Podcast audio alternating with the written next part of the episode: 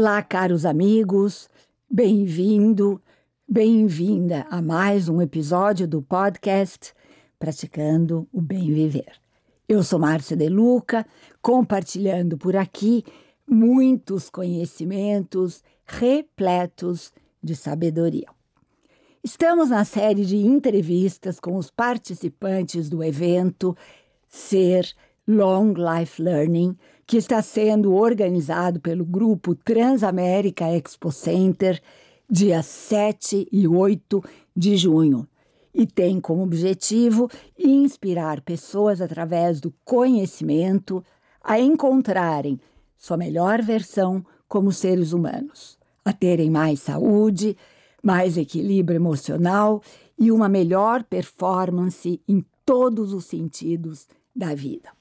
E o meu amado entrevistado de hoje é o Dr. Ricardo Balsimelli.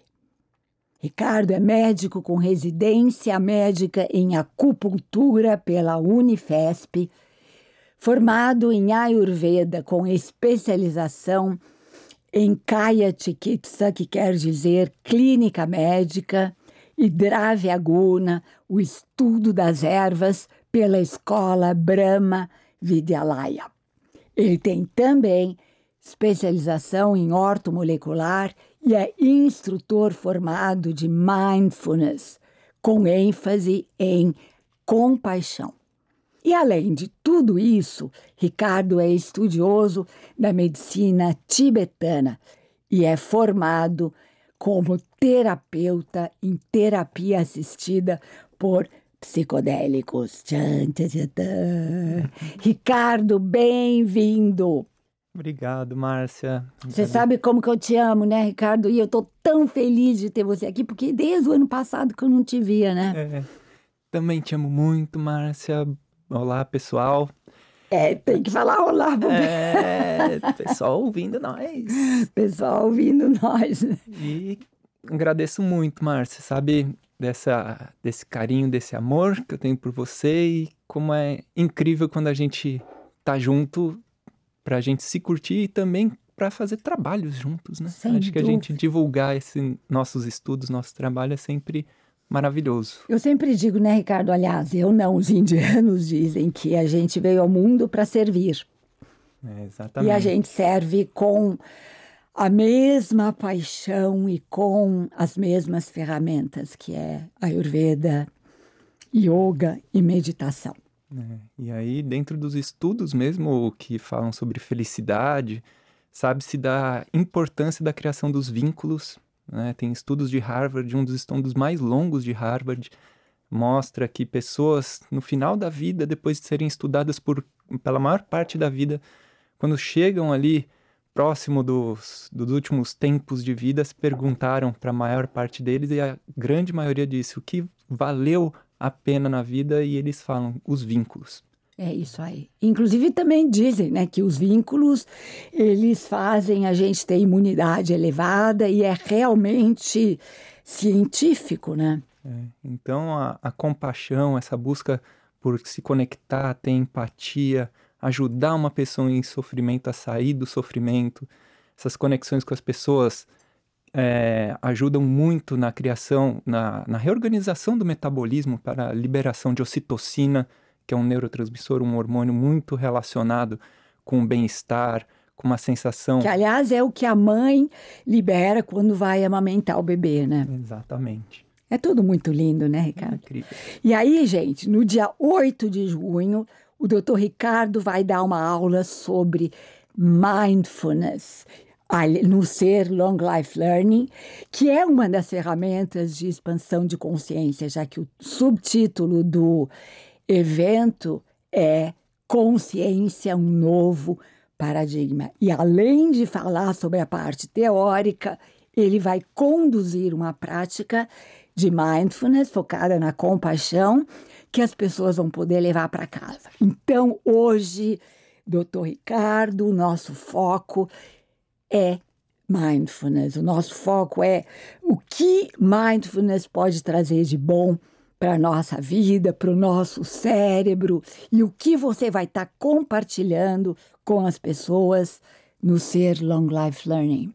Então, Márcia, acho que é muito interessante que dentro do nosso processo de criação, nosso processo de educação, a gente aprende muito na escola diversos assuntos. A gente aprende geografia, a gente aprende guerra da Bósnia, a gente aprende descoberta ou invasão do Brasil, dependendo do ponto de vista.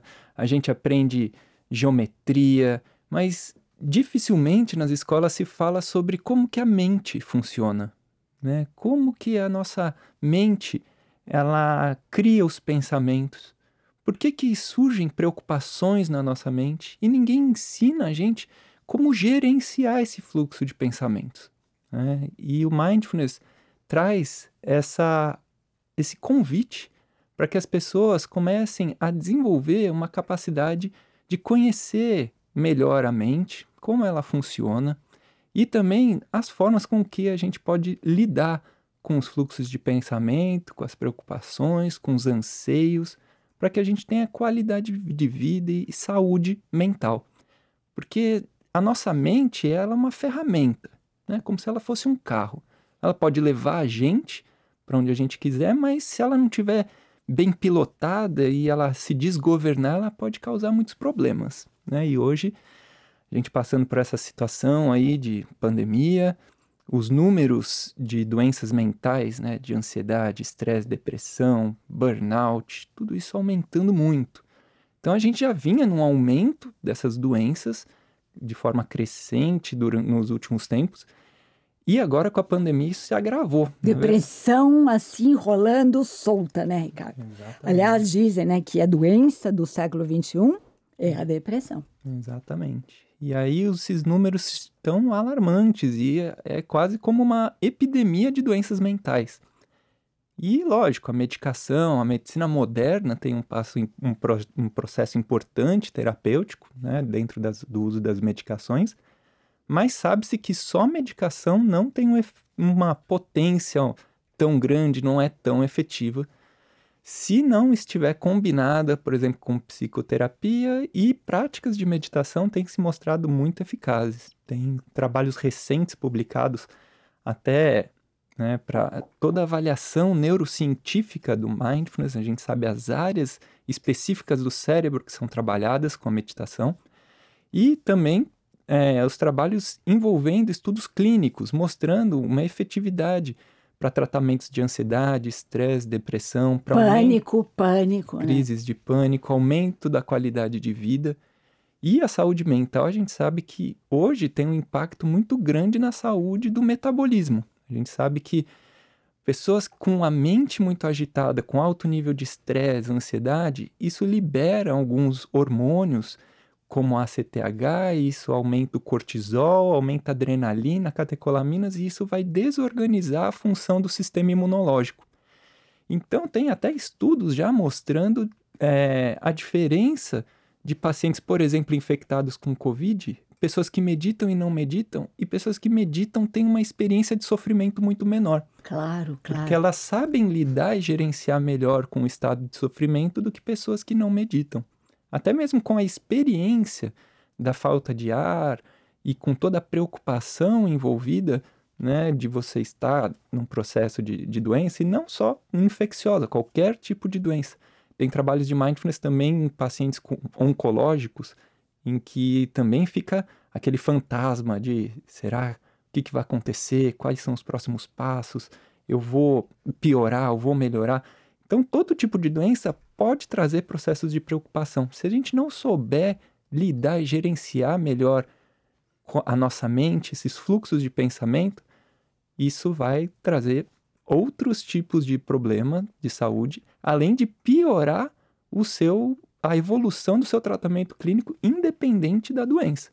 Né? Então hoje a gente sabe que as doenças cardiovasculares são muito importantes e a base de muitas doenças cardiovasculares é a pressão.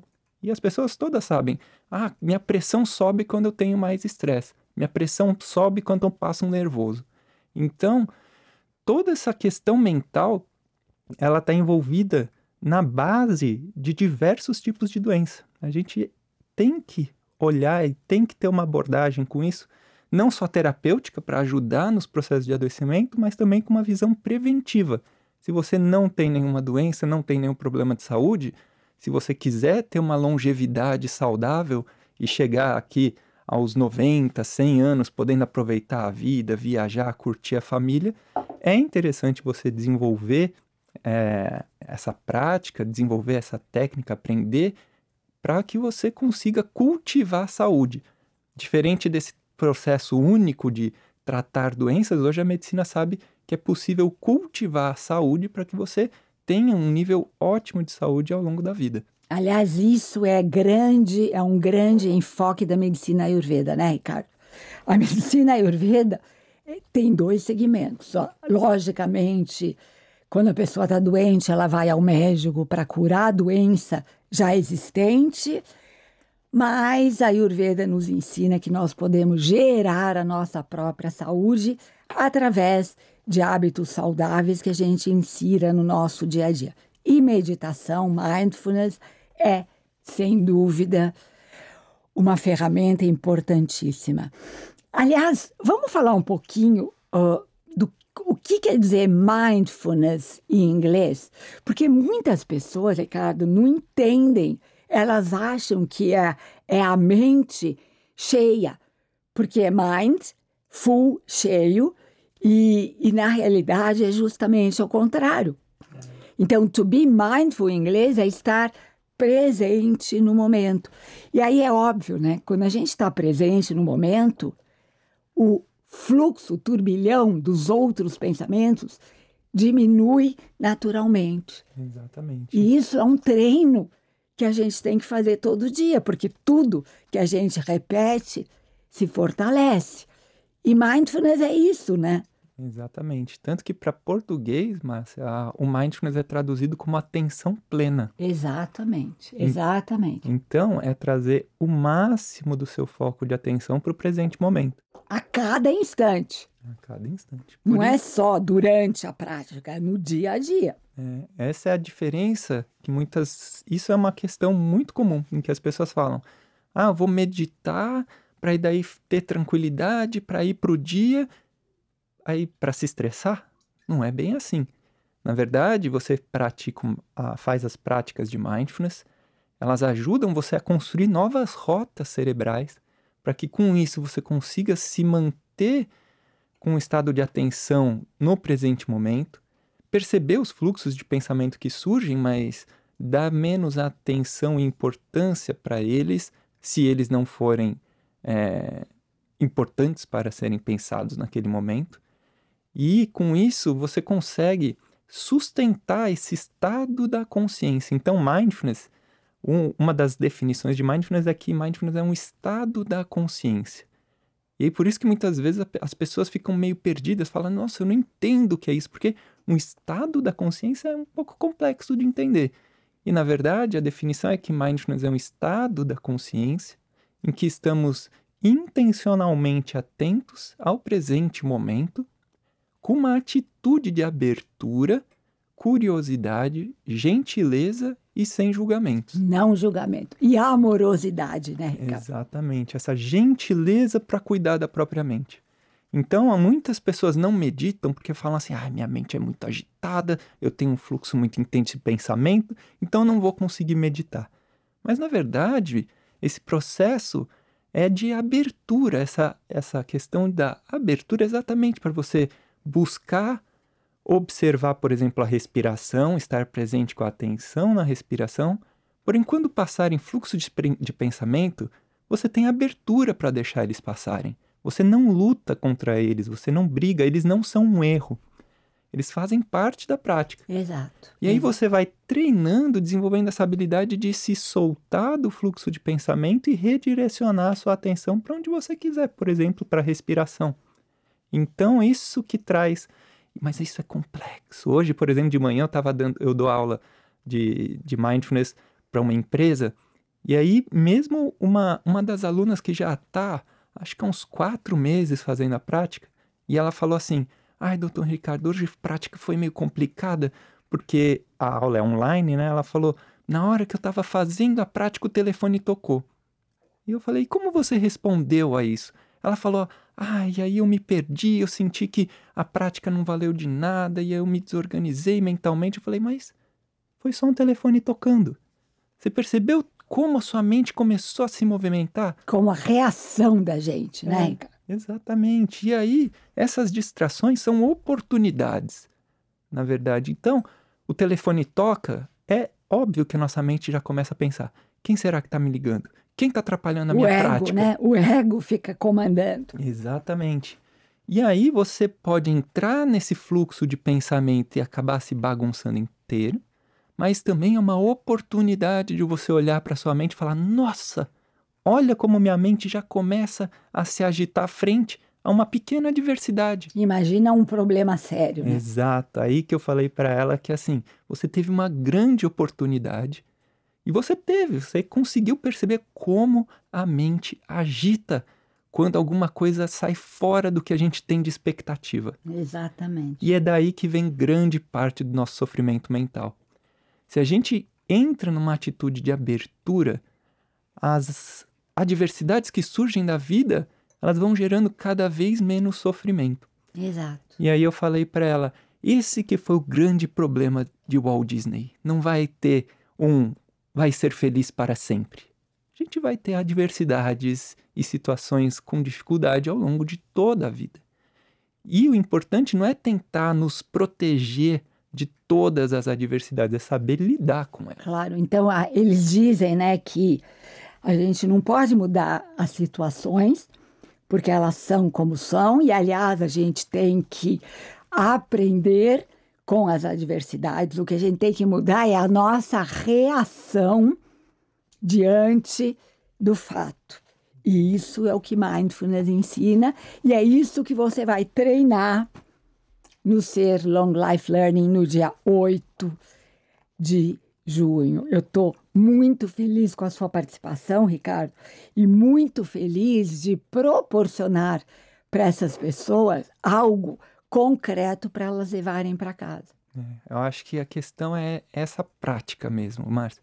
Porque a meditação chegou no Ocidente com uma visão muito mística, muito energética, Sim, com questões religiosas. exato, exato. E hoje o que eu acho incrível de mindfulness é exatamente você recortar, tirar toda esse essa questão mística, religiosa, espiritual e trazer só a, a questão bem psicológica, a questão mental, o conhecimento da mente, como direcionar e gerenciar melhor o fluxo dos pensamentos, o foco da atenção e com isso cultivar um estado de saúde mental que é muito importante para a gente ter uma vida feliz. E aí a gente precisa do trio Maravilha, né, Ricardo? Você lembra qual que é o trio Maravilha? Isso eu aprendi com os indianos. Quer dizer, o trio Maravilha é o nome atual, é o nome para o pacote, mas o que, que é o trio Maravilha? Intenção. A gente tem que querer. O querer é muito importante, porque querer é poder.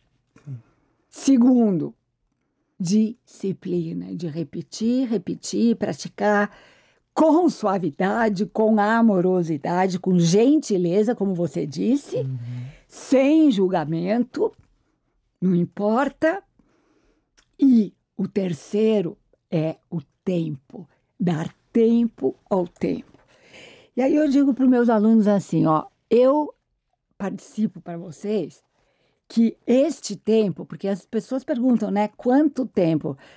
Aí o meu avô me diria assim, minha neta, isso é uma pergunta do Ministério das Perguntas Cretinas, porque não tem tempo, é o resto da vida. A gente vai treinando, treinando, treinando para ficar forte. Porque o que acontece, Márcia? A, a nossa mente, ela vai fazendo quase como uma maré, né? Trazendo ondas e puxando de volta, é como se estivesse no mar ali. Quanto tempo você precisa estar atento, presente para uma onda não te derrubar ou não ser levado pela maré?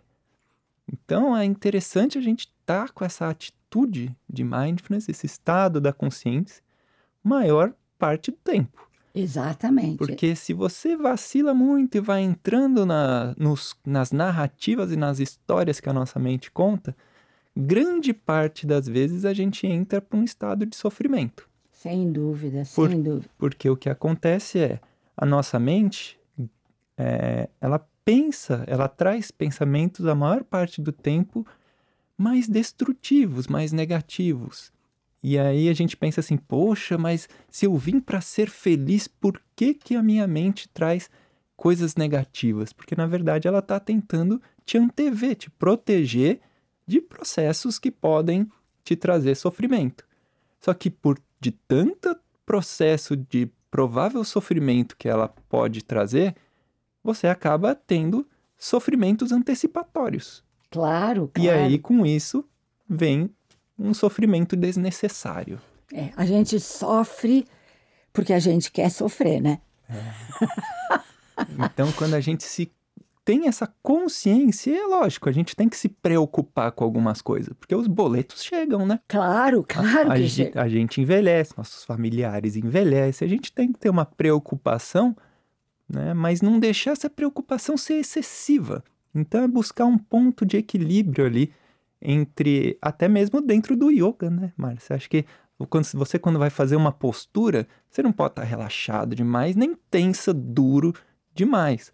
É achar esse ponto de equilíbrio. Então, com a mente, gerenciar as preocupações é exatamente isso. A gente tem que pensar, né, entender que existem coisas que a gente tem para fazer, mas ao mesmo tempo não deixar a nossa mente criar umas, em processos destrutivos e catastróficos excessivos.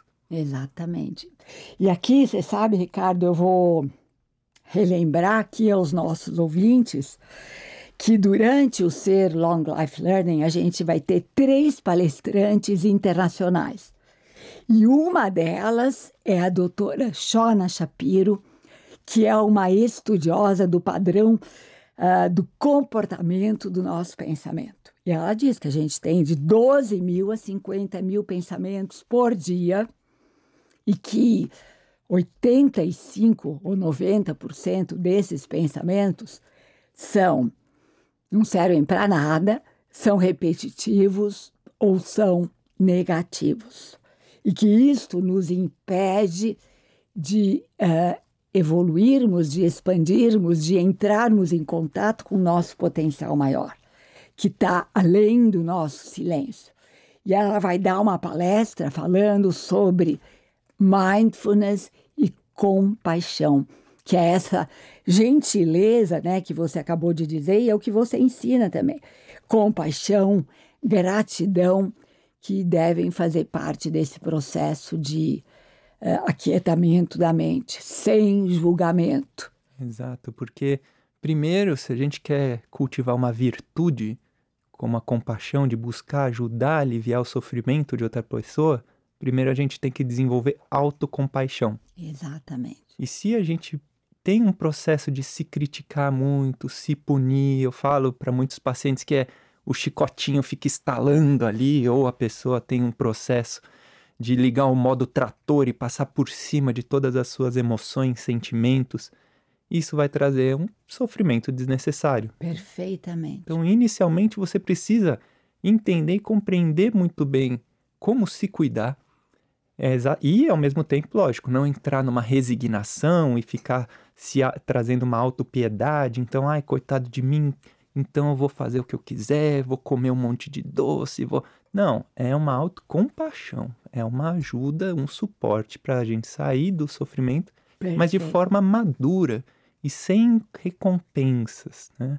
E aí você cultivando esse estado de autocompaixão, entendendo e perce- percebendo profundamente como que é esse suporte para o seu próprio estado emocional, aí sim você vai estar mais habilitado para poder ajudar outra pessoa a sair do estado de sofrimento. Tão fácil, né? Quer dizer, a gente complica. É. Porque, na verdade, Márcia, isso é instintivo. Já- Já tem estudos mostrando que crianças é, pequenas, de 2 a 3 anos, elas, na verdade, quando elas veem, por exemplo, alguém caindo e se machucando, elas vão na direção dessa pessoa. Então, existe Um Um processo- instinto, né? um processo inato nosso de compaixão. Na verdade, o que acontece é que a gente vai criando mecanismos de defesa que a gente aprende de, ó, cuidado, não vai ajudar muito aquela pessoa, que senão ela vai abusar de você. Ó, toma cuidado, Porque se você um dia ajudar essa pessoa e você precisar dela, pode ser que ela não te ajude. Então cria-se todo um processo que, na verdade, o que acontece, a gente perde a capacidade de criar vínculos. E, na verdade, você tendo compaixão e buscando ajudar outra pessoa, mas com uma expectativa dela te ajudar um dia, não é uma compaixão verdadeira. Exato. Na verdade, o, o, o benefício da compaixão é quando você alivia o sofrimento de outra pessoa e quando você faz isso, você se observar e ver como isso traz uma sensação de contentamento e bem-estar, independente do que vai acontecer. acontecer nessa relação entre vocês. É um sentimento de tranquilidade que é um orgasmo cósmico, não é? Exato. Ai, que delícia você estar tá em paz com o mundo e consigo mesmo. Isso é muito bom. Exato. E aí a compaixão, né, ela vem muitas vezes como um subproduto de mindfulness. Porque o que acontece? Quando a gente está extremamente distraído, a gente vê uma pessoa em estado de sofrimento, mas a gente não enxerga.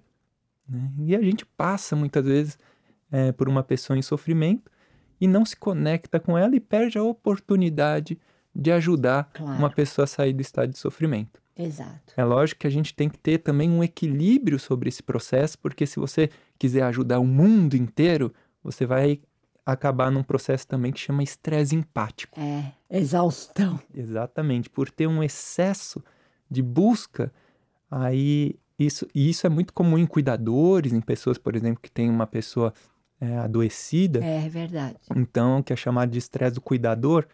Então, por isso que tem sempre esse equilíbrio da compaixão, mas também da autocompaixão.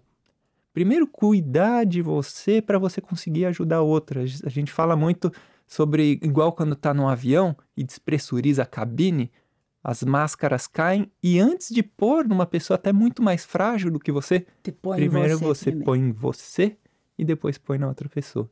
Com a compaixão é a mesma coisa. Primeiro a gente se observa, se cuida para poder ter o que dá para outra pessoa. Claro. Né?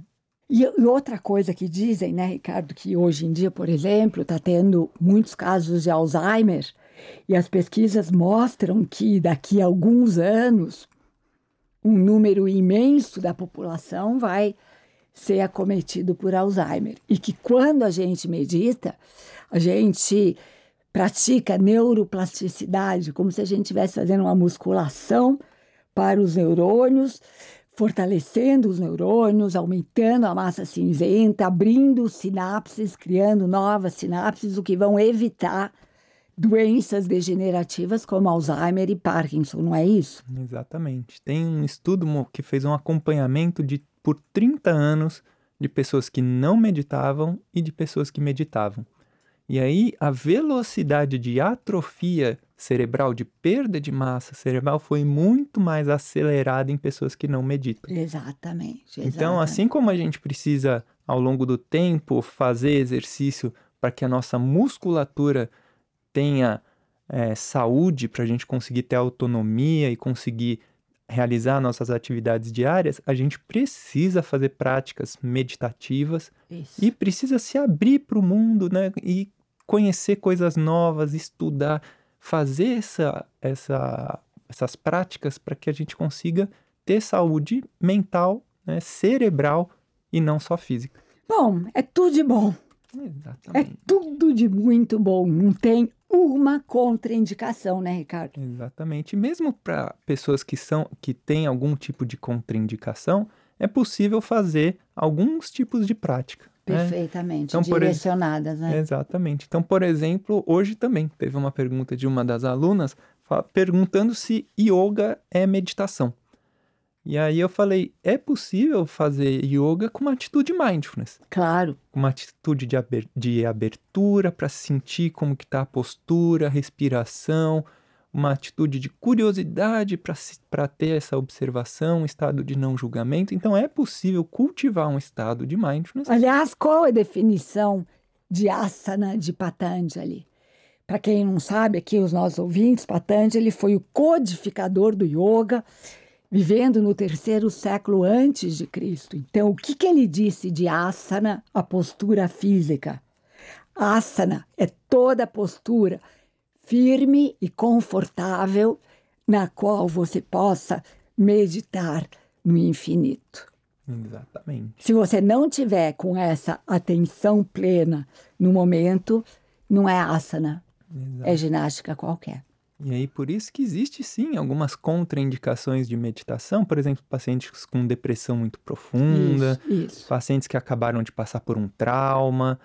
E aí, nesses casos, você não faz uma prática, por exemplo, de olhos fechados, mas sim. você pode fazer essa prática de olhos abertos perfeito. durante uma caminhada, durante uma perfeito, prática. Perfeito, em de... movimento. Exatamente. Então, você trazer as atitudes de mindfulness, como mindfulness é um estado da consciência, é quase como você fazer uma musculação com peso para que depois no dia a dia você consiga, por exemplo, carregar uma cadeira de um lugar para o outro, consiga fazer suas atividades diárias, porque você vai ter músculo suficiente para fazer isso. Exatamente. Então, o treino de olho fechado, na verdade, é para que você, quando abrir os olhos e ir para o seu dia, você ter força mental, emocional, resiliência emocional, que é frente a situações de adversidade, Isso. você não ter um nível de estresse que cause doença, mas só um nível de estresse que te estimule a se desenvolver. Perfeitamente. E aqui, pessoal, já quero avisar para vocês que as inscrições para o SER Long Life Learning já estão abertas. Acessem o site www.experimentecer.com.br e novidades no Instagram, uh, experimente ser. E aqui, Ricardo, eu quero te participar, que você vai receber um bônus. Oba de 20% de desconto para você dar para todos os seus amigos, todas as pessoas que vocês que quiser, essa empresa para quem você dá aula, você vai receber o cupom para as pessoas se beneficiarem desse desconto. Maravilha. E agradeço imensamente a sua presença divina, sagrada, iluminada. Gratidão. Eu que agradeço, Márcia, por essa oportunidade para a gente juntos fazer esse trabalho que sempre falei para você, que é o, o seu caminho mesmo, o seu Dharma, que é espalhar esse conhecimento, essa sabedoria e todo esse amor para todo canto. Que os deuses e as deusas me iluminem. Amém. Amém. E aqui me despeço com a já famosa saudação indiana. O ser que habita em mim reverencia o ser que habita em você. E todos somos um só ser de pura luz. Namaskar.